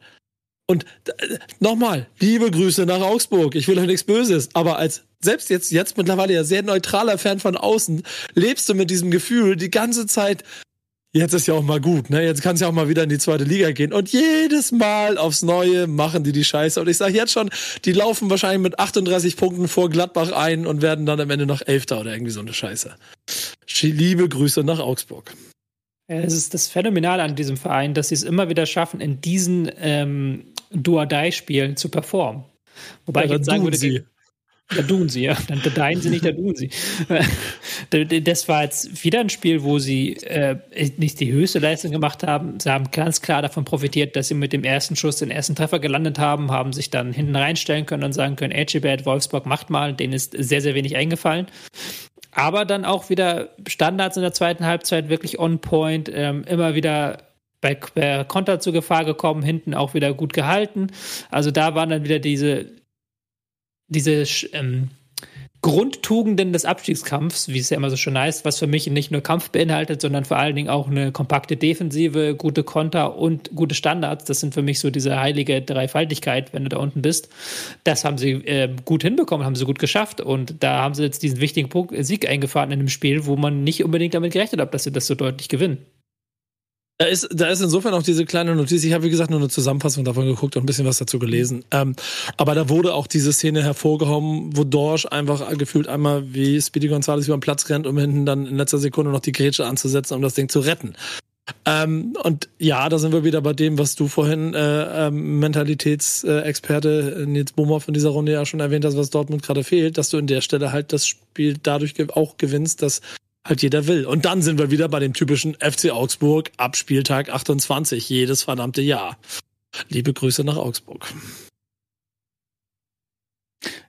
Wir haben sie alle, glaube ich, bei unseren Tipps mal zumindest mal Relegation gehabt, ja, meine ich. Hm. Wir wissen, dass äh, viele Augsburger Spieler Bundesliga gerne gucken. Und ich würde mal meinen, das war ein zusätzlicher Motivationsschub noch, ist uns hier ähm, heimzuzahlen. Was erwarten, äh, was erlauben wir uns mit diesen Tipps? Ja, ihr habt völlig recht, die liefern gerade ab. Und Wolfsburg liefert aber nicht ab. Das fand ich jetzt ein bisschen ähm, enttäuschend, weil ich eigentlich ja dachte, wenn Wolfsburg mal an den Punkt kommt, dass diese Krise, diese, dieser unfassbare Abstiegsdruck so ein bisschen nachlässt und sie aus so einem Gefühl der vermeintlich tabellarischen Sicherheit heraus spielen können, dass dann eben vieles wieder funktioniert, was zuvor nicht mehr geklappt hat. Wenn man sich die Mannschaft anguckt, dann sind da jetzt nicht mehr besonders viele Ausreden auf dem Platz. Ja, eigentlich ist es Bestbesetzung. Kruse, Matcher, Wind vorne drin, Steffen, Arnold, Schlager, Mbabu, Brooks, Bornau, Lacroix. Dazu eben auch Spieler wie Luke Bakio, Baku, die dann eingewechselt werden können. Also Ausreden gibt es jetzt aus Wolfsburger Sicht eigentlich nicht. Vielleicht ist aber genau das, was du vorhin gesagt hast, dass sobald der Druck ein bisschen abfällt, ist dieses Wolfsburg dieses Jahr nicht in der Lage, äh, abzuliefern. Dann eigentlich steht die ganze Saison ja unter dem, unter dem Credo, wenn du nicht voll dabei bist, kriegst du auf den Arsch und verlierst Spiele und wenn du voll dabei bist, rettest du dich. Und jetzt sind wir wieder in dem Moment, wo sie vielleicht kurz Luft holen wollten und dürfen sie nicht. Ich will mal was sagen. Das, ja, Tobi, bitte. Nee, Tobi, Tobi ist ja schon versucht, verzweifelt ja, hier reinzukommen. Nein, um Gottes Willen, ich versuche nicht zu Ich habe nur noch einen Gedanken, vielleicht, ich, vielleicht sind sie da auch jetzt, habe ich manchmal das Gefühl, wollen den Schritt zu viel gehen. Weil zum Beispiel vorne spielen ja Matcher, Wind und Kruse und tauschen da häufig die Positionen und machen da viel Wirbeln, aber das, die Basics fehlen einfach, um das umzusetzen, um dann wirklich halt ins letzte Drittel reinzukommen. Ähm, Spielaufbau war in der ersten Halbzeit eine Katastrophe, da ist wirklich wenig zurande gekommen. Ähm, Gerade immer, wenn Augsburg den Druck erhöht hat. Also da, da fehlen vielleicht nur die Basics, so um da überhaupt hinzukommen. Aber ja, es ist für mich auch nicht wirklich erklärbar, dass sie jetzt wieder so einbrechen, nachdem sie ja wirklich ein, äh, Anfang der Rückrunde ein paar Leistungssteigerungen gezeigt hatten schon. Soll ich euch mal verraten, wer laut Restprogramm das Schwierigste hat? VfL oh, Wolfsburg. Oh ja. Wolfsburg. Mhm. Ich sage euch mal, was die noch haben. Die haben nämlich jetzt Bielefeld, das ist, glaube ich, das Schlüsselspiel. Jetzt zu Hause gegen Bielefeld. Das müssen sie gewinnen. Danach haben sie Dortmund. Dann haben sie Mainz. Mainz spielt noch um internationale Plätze. Stuttgart, wollen wir nicht drüber reden. Köln. Mal gucken, am vorletzten Spieltag haben immer noch Ambitionen. Und am letzten Spieltag haben sie die Bayern zu Hause. Kommt darauf an, wie viel Bock die haben. Aber das ist ein schwieriges Auswärts, also ein schwieriges Restprogramm. Hm. Die sind auch nicht ich durch, ne? Da kann er schnell diese Werder-Geschichte vom letzten Jahr sich wiederholen. Mhm. Da kennt sich Kofeld ja aber aus. Ja, ja eben. Hm. Ist, die Frage, ist, die Frage, genau. ist die Frage, wie sie jetzt das Spiel gegen Bielefeld angehen, weil das ist wirklich, habt ihr ja gerade schon gesagt, so ein Knackpunkt, weil ich glaube, wenn du das gewonnen hast, dann kannst du halt dreimal durchatmen und dann irgendwie sagen, okay, die ein Sieg brauchen wir dann nur aus den restlichen Spielen, das reicht uns auch. Also das, den kriegen wir irgendwie noch zusammengehamstert, das glaube ich dann auch. Mhm. Aber es kann jetzt leicht passieren, dass Bielefeld dann mit ihrer Aggressivität in der ersten, in zweiten Linie richtig die Wolfsburger ärgert und lasst die mal 0-1 hinten liegen, dann kann das auch wieder ganz, ganz böse aussehen. Also da müssen sie einen sehr guten Matchplan hinlegen und vor allen Dingen auch ein bisschen mehr Klarheit in ihr Spiel bekommen, weil das ist, glaube ich, sehr, sehr wichtig und auch in den Zweikämpfen präsenter sein. Also da sind jetzt viele Baustellen vor einem wirklich entscheidenden Spiel. Vor allen Dingen auch noch die Baustelle, kann Florian Kofeld mit der Mannschaft trainieren. Ist ja jetzt wegen Corona fällt er aus. Ich bin da jetzt auch leider ein bisschen out of the loop. Ob der kommende Woche wieder da ist, weiß man ja auch nicht so genau. Auch da wieder so ein richtiger Rückschlag. Ja. Wir werden ein Auge auf Wolfsburg haben. Nicht, dass die uns da noch mit reinflutschen in den direkten Abstiegskampf. So, lass mich mal eben gucken womit wir jetzt direkt weitermachen. Ähm, wir könnten jetzt natürlich Gladbach machen gegen Mainz. Ja. Was Wenn los? du beim Abstiegskampf bist, würde ich jetzt ja. auch eine Chance mal loben, äh, nutzen, Teams aus dem Abstiegskampf herauszuloben. Fürth? ich weiß nicht, ob man die loben muss. Ich dachte eher an Bochum. Ich dachte eher, dass wir mal eine große Bochum-Lobesrunde machen. Ja, finde ich sie heute nicht an, die, Über die Überleitung. Ich nee, ich das. bin auch ähm, anderweitig noch im Gehirn zugange. Ich wollte aber äh, noch eine Sache sagen, bevor wir uns, ähm, bevor wir uns da rausloben. Das hatte ich nämlich vergessen und ihr auch. Und zwar ähm, Bielefeld ähm, hat eine schlimme Verletzung mit äh, Klos mhm. äh, zu beklagen. Das sah wirklich oh, sehr, sehr oh. übel aus. Ähm, ein, da waren so ein paar dieses Wochenende. Ja, da waren ein paar dieses Wochenende auch. Ähm, Fürth hat da ähm, das war fürchterlich. Ich habe es gesehen. Das, ich habe sofort weggeguckt. Äh, sah schlimm aus. Ähm, aber erstmal zurück zu Bielefeld und Klos. Der hatte einen Zusammenstoß mit einem Mitspieler und mit Schöpf, ne? Und mhm. äh, musste dann auch abtransportiert werden und fehlt jetzt auch Bochum längere äh, Bielefeld längere Zeit. Also das, das ist, scheint mir schon eine schwierigere Verletzung zu sein. Also alles Gute an Plus, das sah wirklich äh, auch nicht schön aus. Auf unbestimmte Zeit heißt es. Also mhm das sah auch, als du das gesehen hast, da ist ja, oh, nee, das, guckt es euch nicht an mit schwachen nee, Nerven. Nee, nee. Ich finde, das sieht auch schon im Flug schlimm aus, wieder. Egal. So, alles Gute. Denn das ist ein bisschen schade, weil der ist ja nun mal Legende. Und äh, ist, ich weiß gar nicht, wie es mit den Vertragsverhandlungen war, ob er noch mal ein Jahr machen nee. sollte, durfte. Eigentlich nicht, das ne? Und das ist dann ja sein, dass das, dass das die letzte Aktion war, die er Bielefeld gemacht hat. Weil nach elf Jahren haben sie jetzt beschlossen, dass sie nicht mehr verlängern wollen. Ja, und das, das ist sehr, sehr tragisch. Ne? Frei nach Casper, Legende, Bielefeld-Legende wie Fabi Klos, ist das schade, wenn es so aufhört. So. Mhm. Der, weil der hat dem Verein ja schon jahrelang den Kopf hingehalten, im wahrsten Sinne des Wortes. Ja, absolut. Man hätte dem ähm, das schon mal gar nicht gegönnt, aber dann hätte man ihm natürlich gegönnt, dass er einen vernünftigen Abschied bekommt. Wir wollen mal hoffen, dass, dass er dann zumindest so schnell gesund wird, dass man dann ihm vielleicht sogar mit einem geschafften Klassenerhalt am Ende der Saison dann trotzdem irgendwie in, im eigenen Stadion oder so einen schönen, schönen Abschied ähm, bereiten kann. Aber ja, das, das sah nicht gut aus und ähm, überschattete das so ein bisschen, dieses Spiel. Das wollte ich noch mal einmal nachreichen, Tobi, aber ich hatte dich unterbrochen. Ah, nee, ist vollkommen richtig. Ist ein äh, großes Thema und es tut mir auch super leid für ihn, weil das ist wirklich, so willst du nicht halt abgehen als Bielefeld-Legende. So sieht das aus, genau. Du hattest aber trotzdem schon angefangen, überzuleiten. Der VfL Bochum, der kann, glaube ich, jetzt mal endgültig den Klassenerhalt feuern, würde ich sagen. Klar, endgültig ist nie, wenn jetzt, äh, da muss aber schon sehr, sehr viel zusammenkommen, dass man mit 35 Punkten und noch sechs ausstehenden Spielen nicht mehr die Klasse hält, gerade weil ja da unten auch Teams sich noch gegenseitig Punkte wegnehmen werden. Also da kann man jetzt schon sagen, gut ab, der VfL Bochum wird wahrscheinlich auch kommendes Jahr wieder in der Bundesliga spielen nach diesem 2 zu 1 Erfolg gegen Hoffenheim. Genau. Aus äh, Bochumer Perspekt äh, Perspektive natürlich eine schöne Geschichte. Dieser Sieg auswärts. Aus Hoffenheimer Sicht kann man es genau anders erzählen. Es sind genau diese Spiele, wo man sich immer fragt, so, warum beißen die nicht mal zu? Jetzt haben die sich so eine gute Ausgangsposition geschaffen, haben wirklich die Chance, dieses Jahr da mal was Großes zu erreichen. Spielen gegen Bochum, die die meisten ihrer Punkte ja zu Hause holen, also die ja wirklich kein auswärtsstarkes Spiel, äh, keine auswärtsstarke Mannschaft sind. Und verlieren das. Und ja, müssen jetzt, was die Champions League angeht, abreißen lassen. Klar, ich meine, die Chance war für eh nicht so groß, weil natürlich Leipzig einfach ins Rollen gekommen ist und Leverkusen nicht viel anbietet. Aber das war jetzt auch nicht der erste Ausrutscher, der ein bisschen unerwartet kam aus Hoffenheimer Sicht. Sind die dabei, eine grandiose Saison so ein bisschen wegzuschmeißen? Ja, also statistisch ja, also ja, ja, eigentlich schon. Obwohl ich mich immer noch so mit dem grandiose Saison und so so ein bisschen wäre, weil da bin ich eher die Frage, wo sind die 100 Prozent und wann bist du bei 110 und wann bei 90? Und wahrscheinlich pendelt es sich dann jetzt am Ende auch genau dahin, wo es hingehört. Ähm, obwohl man sie ja auch theoretisch nach anfänglichen Schwächephasen auch noch ganz woanders hätte verorten können. Mich wundert es halt schon, dass sie das Ding verlieren, einfach. Und ehrlicherweise muss Bochum das ja in der ersten Halbzeit schon viel früher in den Griff kriegen.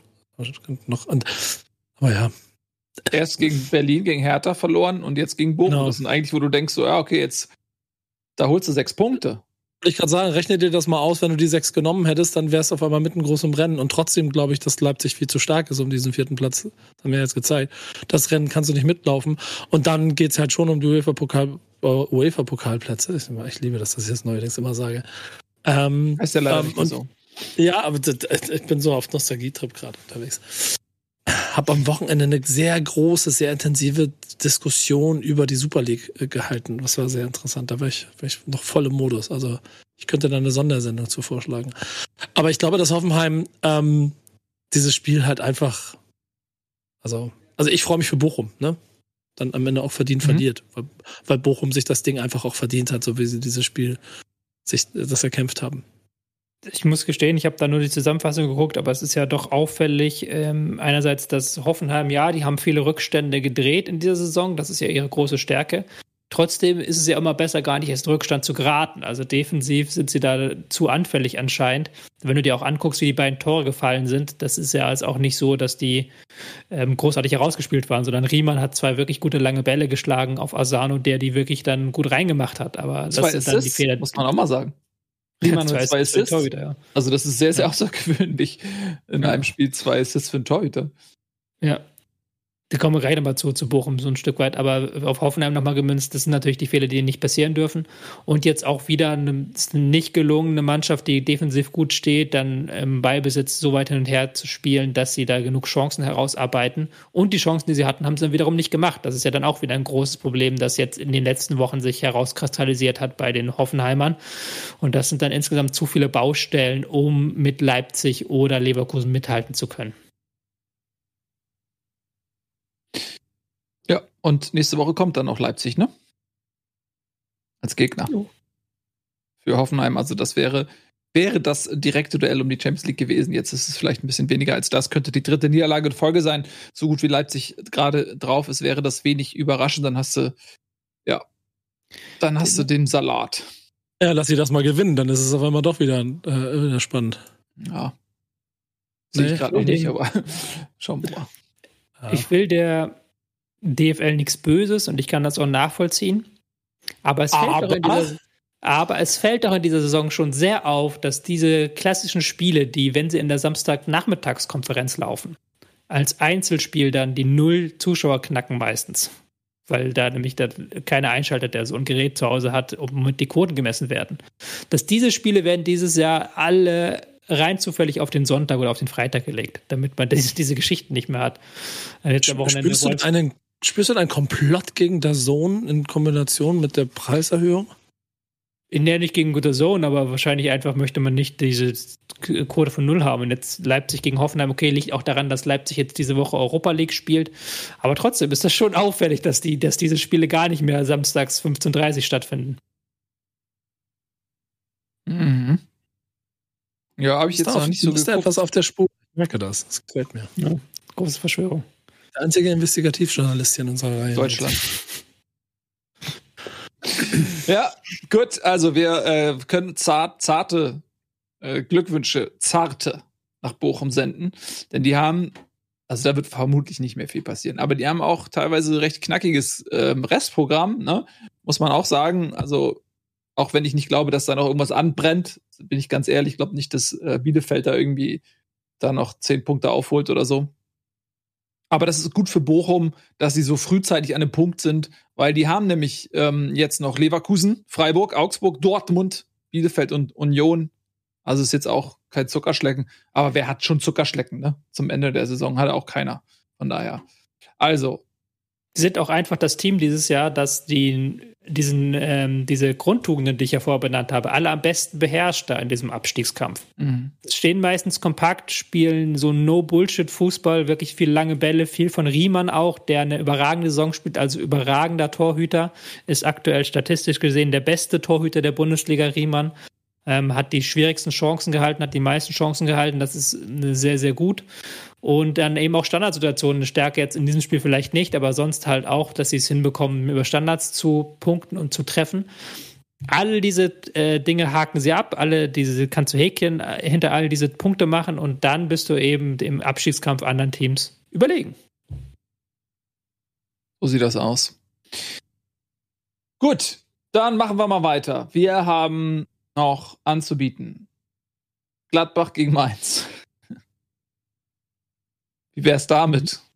Hat jemand Interesse an diesem Spiel? Äh, könnte man ja vielleicht so ein bisschen mal ähm, einordnen. Gladbach mit dem besseren Start. 1-0 in Führung gegangen. Erste Halbzeit würde ich sagen, geht nach Gladbach. zweite Halbzeit, würde ich sagen, geht nach Mainz. Und zwar eher deutlich. Und da kann sich am Ende Gladbach bei Jan Sommer bedanken, der ein sehr gutes Spiel gemacht hat. Ein, zwei Monsterparaden, dass man noch einen Punkt holt. Weil aufgrund der zweiten Halbzeit hätten diese drei Punkte auch gut mal nach Mainz gehen können, oder? Genau so. Also, es, es beschreibt ja aber auch sinnbildlich das, das Problem von Borussia Mönchengladbach, ne? Das ist so, das reicht nicht für 90 gute, sondern nur für 45 gute Minuten. Und mal sorgen die für einen Kantersieg gegen den Rekordmeister und mal wirst du von irgendeinem äh, Abstiegskandidaten äh, abgeschlachtet. In diesem Fall, ich finde deswegen das Spiel ehrlicherweise an diesem Wochenende so langweilig, wie es ist. Ähm, schöner Querschnitt von zwei Mannschaften, die in der Mitte stehen und die für mich dann auch nicht mehr so viel mit dem Rest der Saison zu tun haben. Und bei Gladbach kannst du einen Haken hintermachen und dich eher darüber freuen, dass Embolo wieder, dass er, dass er auf eine enge Zündung betätigt wurde. Gladbach ist ja so, die sind für mich ein Rätsel, also das größte Rätsel dieser Saison, weil in der ersten Halbzeit spielen sie da teilweise großartigen Fußball. Guck dir an, wie dieses 1 zu 0 herausgespielt ist. Ja, genau. Guck dir, an, guck dir an, wer in der Bundesliga überhaupt noch in die Mitte reinspielt, so wie Gladbach das da sich traut. Und wer dann damit auch noch durchkommt. Das schafft nämlich in der Bundesliga sonst äh, bis auf ein paar Top-Teams niemand. Und gleichzeitig sind sie hinten dann immer wieder zu so Fehlern äh, anfällig oder auch zu ähm, verlieren dann Bälle, wenn der Gegner mal ein bisschen Druck macht und fallen dann auch nach der Pause so komplett ineinander, ineinander zusammen. Also das, das, das, da fügen sich halt nicht so alle Teile zusammen, weil irgendwie haben sie alle Einzelteile von so einer Spitzenmannschaft, aber sie performen nicht auf dem Niveau einer Spitzenmannschaft und müssen am Ende sich dann sogar noch bei Sommer bedanken. Das müssen wir auch nochmal ganz klar herausstellen, was der da für krasse Paraden gehabt hat. Allein diesen einen, wo er, der, wo er dann der Ball an den Pfosten geht, Nachschuss ist und er dann noch den Arm irgendwie hochbekommt. Was ist das für eine Reaktionszeit? Ja, irre. Ja, das, das kann der einfach, ne? Er ist ja nicht so der Allergrößte, deswegen hat man immer so ein bisschen gedacht, so ja, reicht es da bis zur Weltspitze, aber ähm, er ist seit, seit, lang, seit langem im Topform. Er hat auch eine super starke Europameisterschaft gespielt und so. Also der ist wirklich ein Garant da hinten äh, für, für Gladbach. Ja, in dem Fall ist es für Mainz ein bisschen ärgerlicher, wahrscheinlich, weil ja, die ja durchaus auch Ambitionen haben, noch ein Wörtchen mitzureden, was jetzt die Euroleague angeht. Ähm, sind jetzt bei 38 Punkten mit einem Sieg, der nicht unverdient gewesen wäre, wären sie bei 40. Ein Punkt hinter Union auf Platz 7. Von daher glaube ich, dass man ja in Mainz so ein bisschen diesen Chancen nachtrauert. Gladbach nähert sich der neutralen Zone an. Könnte die Saison auch in Kürze mal vorbei sein für Gladbach, ne? Punkt. Ja. ja. Gut.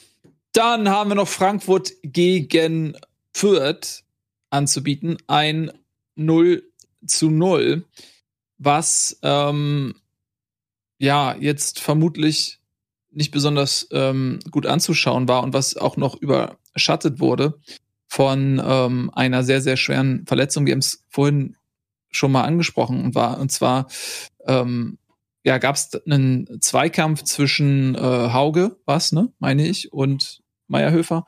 Und der hat sich dort äh, sehr schwer verletzt. Das hat man in Bildern auch irgendwie leider mit ansehen müssen. Ähm, ja, kurz vor Feierabend, das hat das Ganze nochmal in ein sehr dunkles Licht getrübt. Das sah überhaupt nicht gut aus. Und wie gesagt, ich habe das gesehen, habe sofort die Zeitlupe. Ich verstehe auch gar nicht, warum man da überhaupt dann noch Wiederholungen einblenden muss, wenn relativ klar ist, dass das nicht gut aussieht und man sieht die ganzen Spieler die entweder ähm, mit den Armen wild winken, um ähm, Mediz dem medizinischen Personal zu signalisieren, die sollen mal super schnell auf den Platz kommen oder sich äh, komplett wegdrehen und bleich im Gesicht werden. Wenn man, wenn man diese Reaktion sieht, kann man, glaube ich, mal auf Zeitlupen verzichten. Ich weiß nicht genau, warum man das dann noch zeigen muss oder warum man nicht einfach ausblenden kann. Aber ja, das war unschön.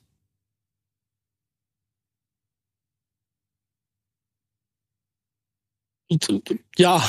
Ja, kann man, kann, ich weiß, kann man nicht viel mehr zu sagen. Jetzt kann ja, sagen, ist unschön. Wenn jetzt wäre, also ich kann sagen, war eine schöne Szene, gucken wir es nochmal an. So, also. Nee, also ich kann auch nur die, die, gleiche Geschichte erzählen, die wir vorhin schon hatten und so, dass aus, ich sehe die erste Szene, ich denke mir, oh, ich sitze da mit so ein paar Leuten hier da im Stadion und ey, guckt euch nicht das an. Guckt euch nicht das, ich mach so, halt mir die Augen zu, ich, bis der, bis der Ton durch ist. Alle starren zum Fernseher und so fünf Leute, oh, ah, uh, so, also es war, war ganz, ich, ich hasse diese Szenen, es war, weil es auch so unglücklich ist, so, so, also du hast ja gesehen, dem Typen, der die gelbe gekriegt hat, der hat ja, der stand ja kreidebleich im Gesicht, also Hoffentlich kommt er irgendwann wieder. Ja, das äh, wäre ihm zu wünschen. Er ist ja auch direkt operiert worden noch, meine ich, am selben Abend. Genau, und ähm, das Spiel ist am Ende und vielleicht ist das auch ganz gut so, ne? Also, weil Fürth musste dann mit zehn Mann weiterspielen, weil sie ihr Wechselkontingent ausgeschöpft hatten. So, es blieb beim 0 zu 0. Wenn da jetzt Frankfurt dann gegen zehn Mann nach, nach dieser Situation dann vielleicht noch ein Siegtor geschossen hätte, das hätte sich auch irgendwie nicht richtig angefühlt. Aber man muss sagen, für Frankfurt, um das Ganze jetzt mal so weg von diesem Schreck und das Ganze dann vielleicht dann noch mal ein bisschen in die Sportlichkeit zu bringen. Es ist natürlich für Frankfurt so, wenn du zu Hause gegen Fürth spielst, gegen den sicheren Absteiger, dann musst du die Punkte einkalkulieren. Das ist einfach so. Und Frankfurt ist ja nun mal auch in der Situation gewesen, dass die Saison noch nicht ganz vorbei gewesen ist. Das wird natürlich jetzt immer schwieriger, ähm, wenn du da Punkte lässt in solchen Spielen. Mm, ja, also das, die entfernen sich immer weiter davon, jetzt in der Saison wieder international angreifen zu können. Ist natürlich noch nicht alles vorbei, weil ja auch die Konkurrenz teilweise was anbietet.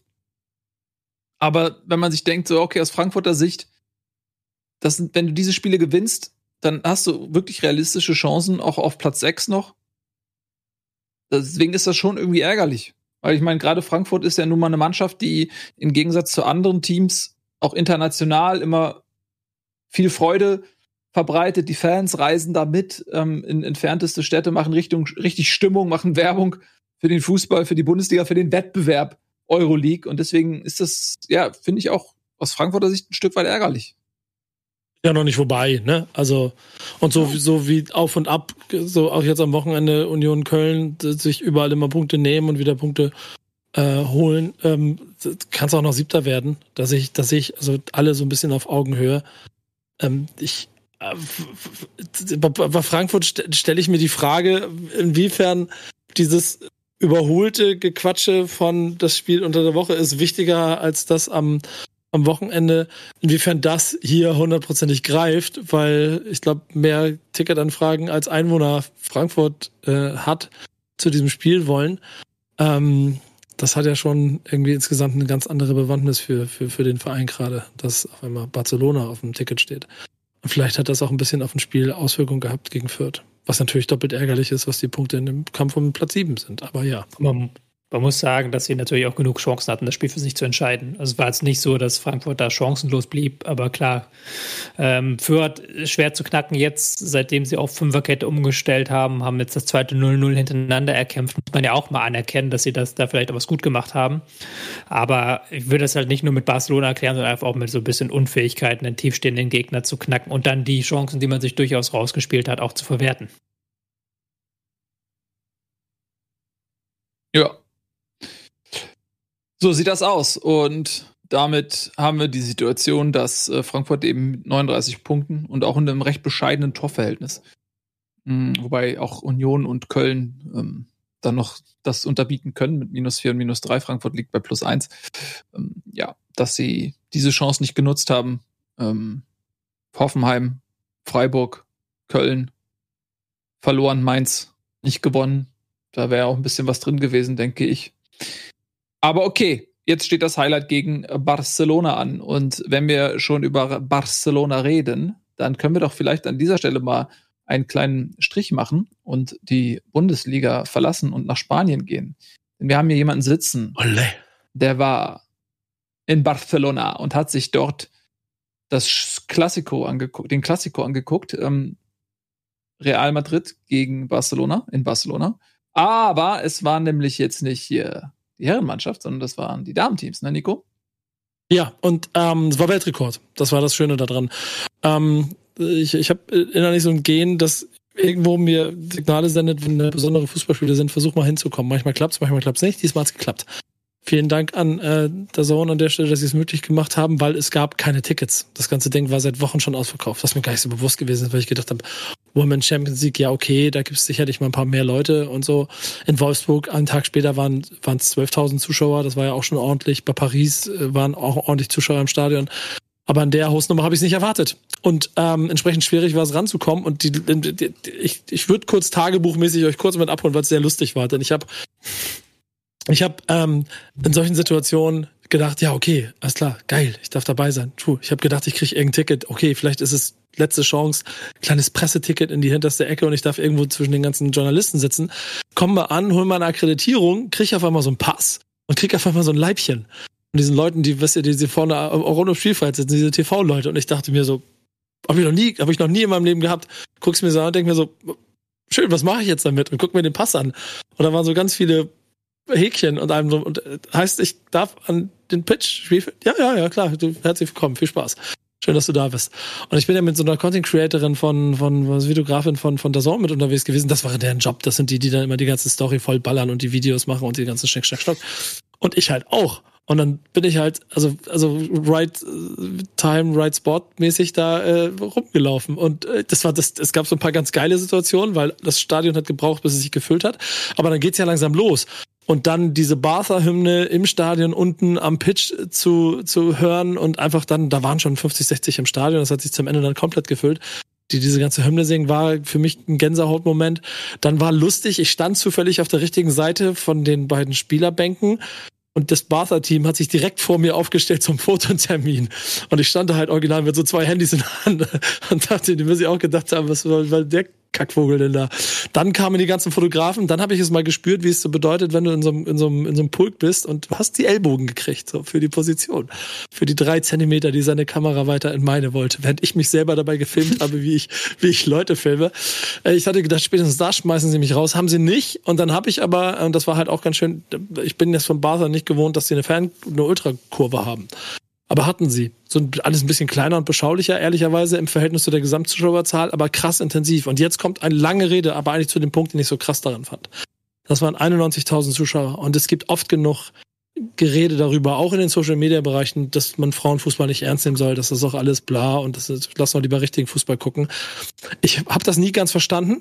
Ähm, natürlich gibt es sportlich Abstriche, da brauchen wir nicht drüber zu reden. Aber den Respekt davor zu haben, finde ich, sollte man nach wie vor und immer wieder. Und spätestens dieses Spiel und das Erlebnis dort vor Ort hat mich so umgehauen. Es war so krass schön zu sehen, wie über 90.000 Menschen im Stadion.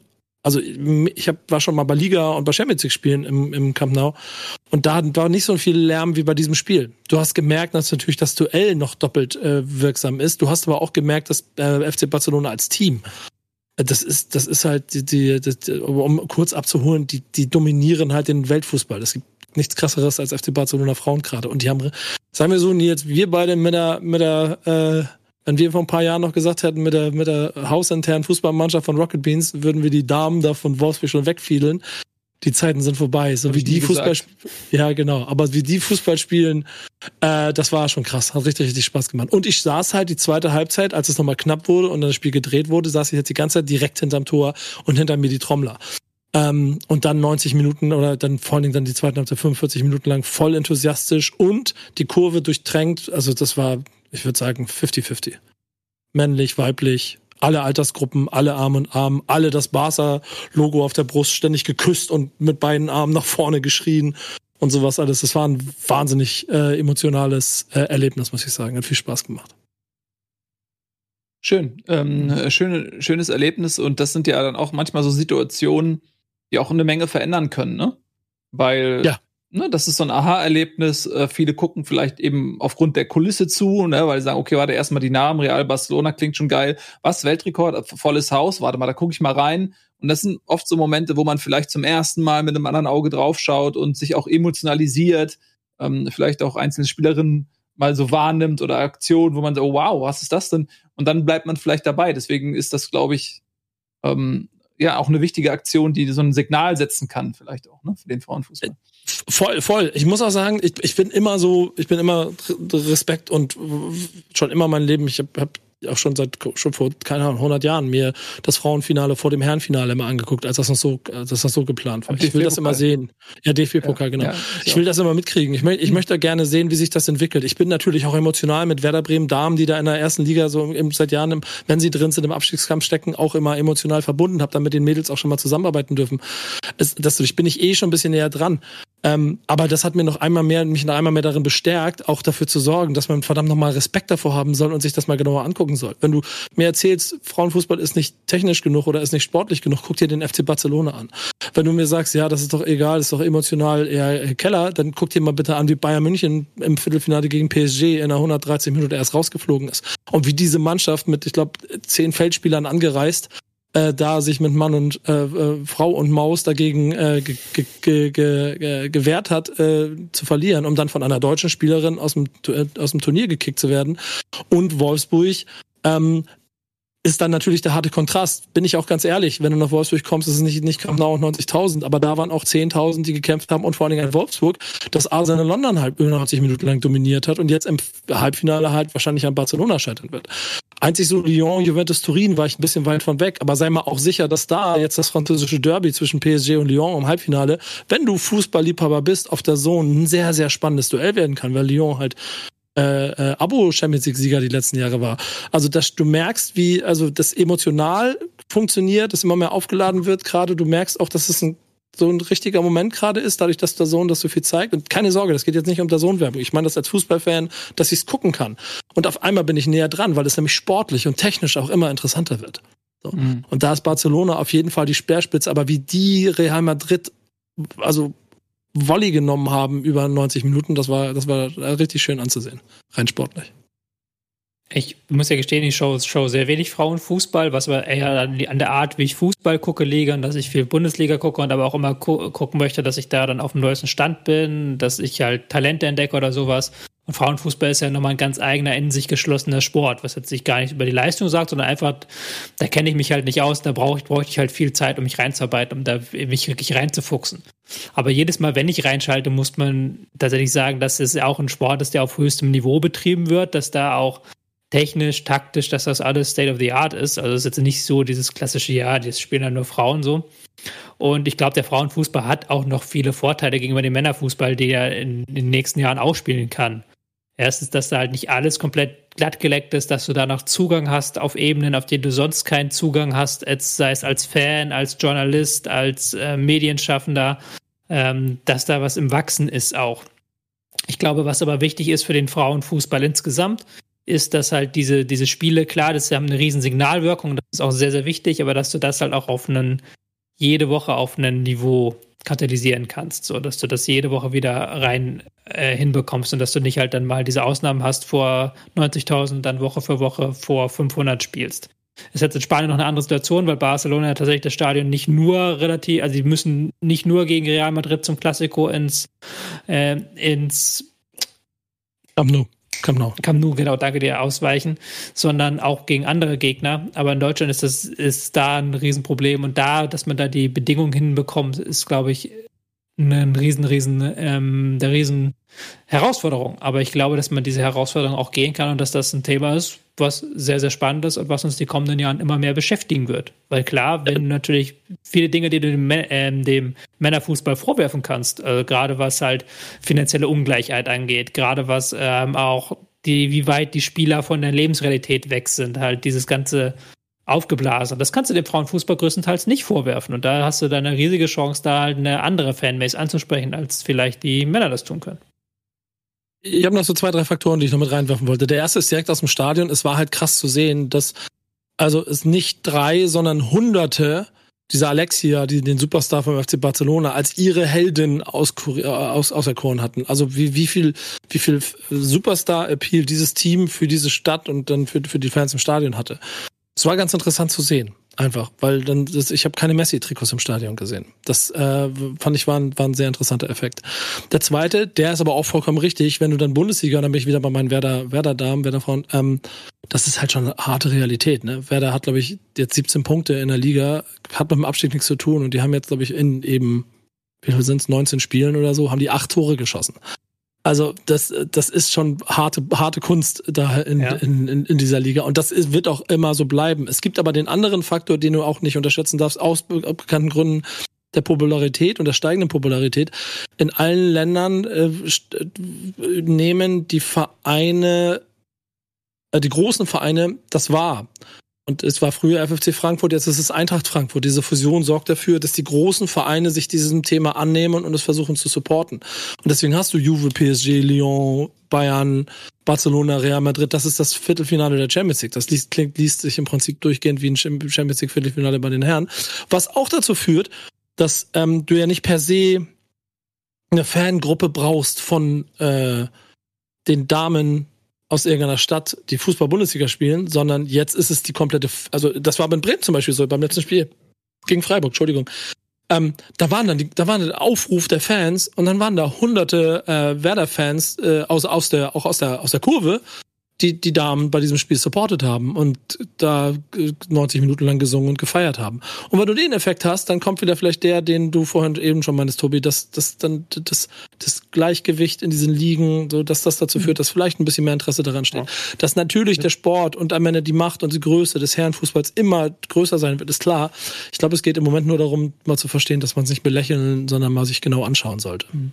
Plädoyer ja. Ende.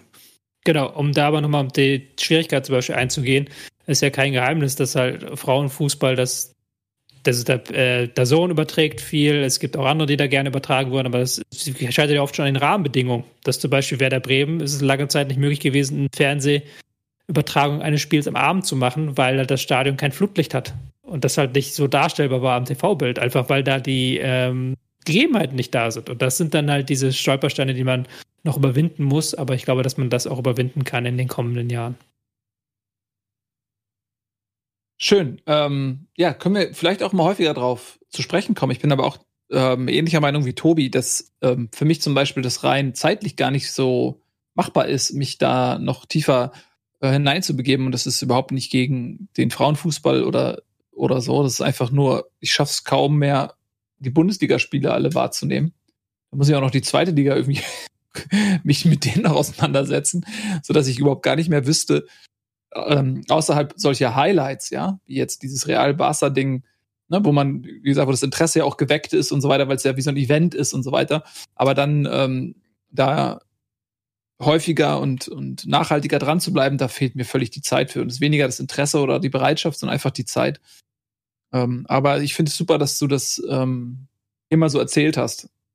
Und ich gucke jetzt auch allein durch das, was du erzählt hast, gucke ich noch viel bewusster jetzt auf das Halbfinale.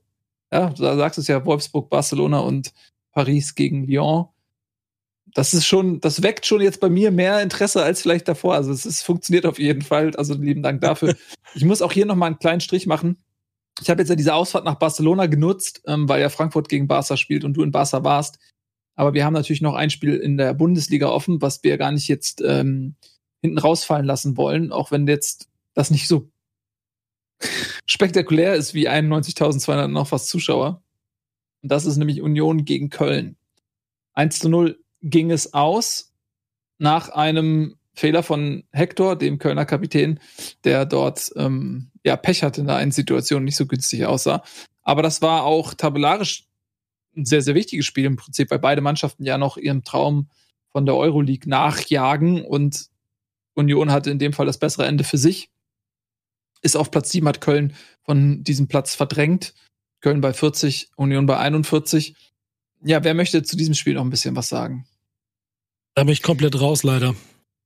Ja, ich habe es leider auch nicht ganz sehen können, aber was natürlich ähm, als Geschichte vielleicht noch aufgreifbar ist, halt dieser Fehler von Hector, nachdem er den 1. FC Köln gefühlt letztes Jahr alleine in der Bundesliga gehalten hat, jetzt mit einem blöden Fehler. Aber auch schön, dass Baumgart sich dann vorhin stellt und sagt, kann passieren.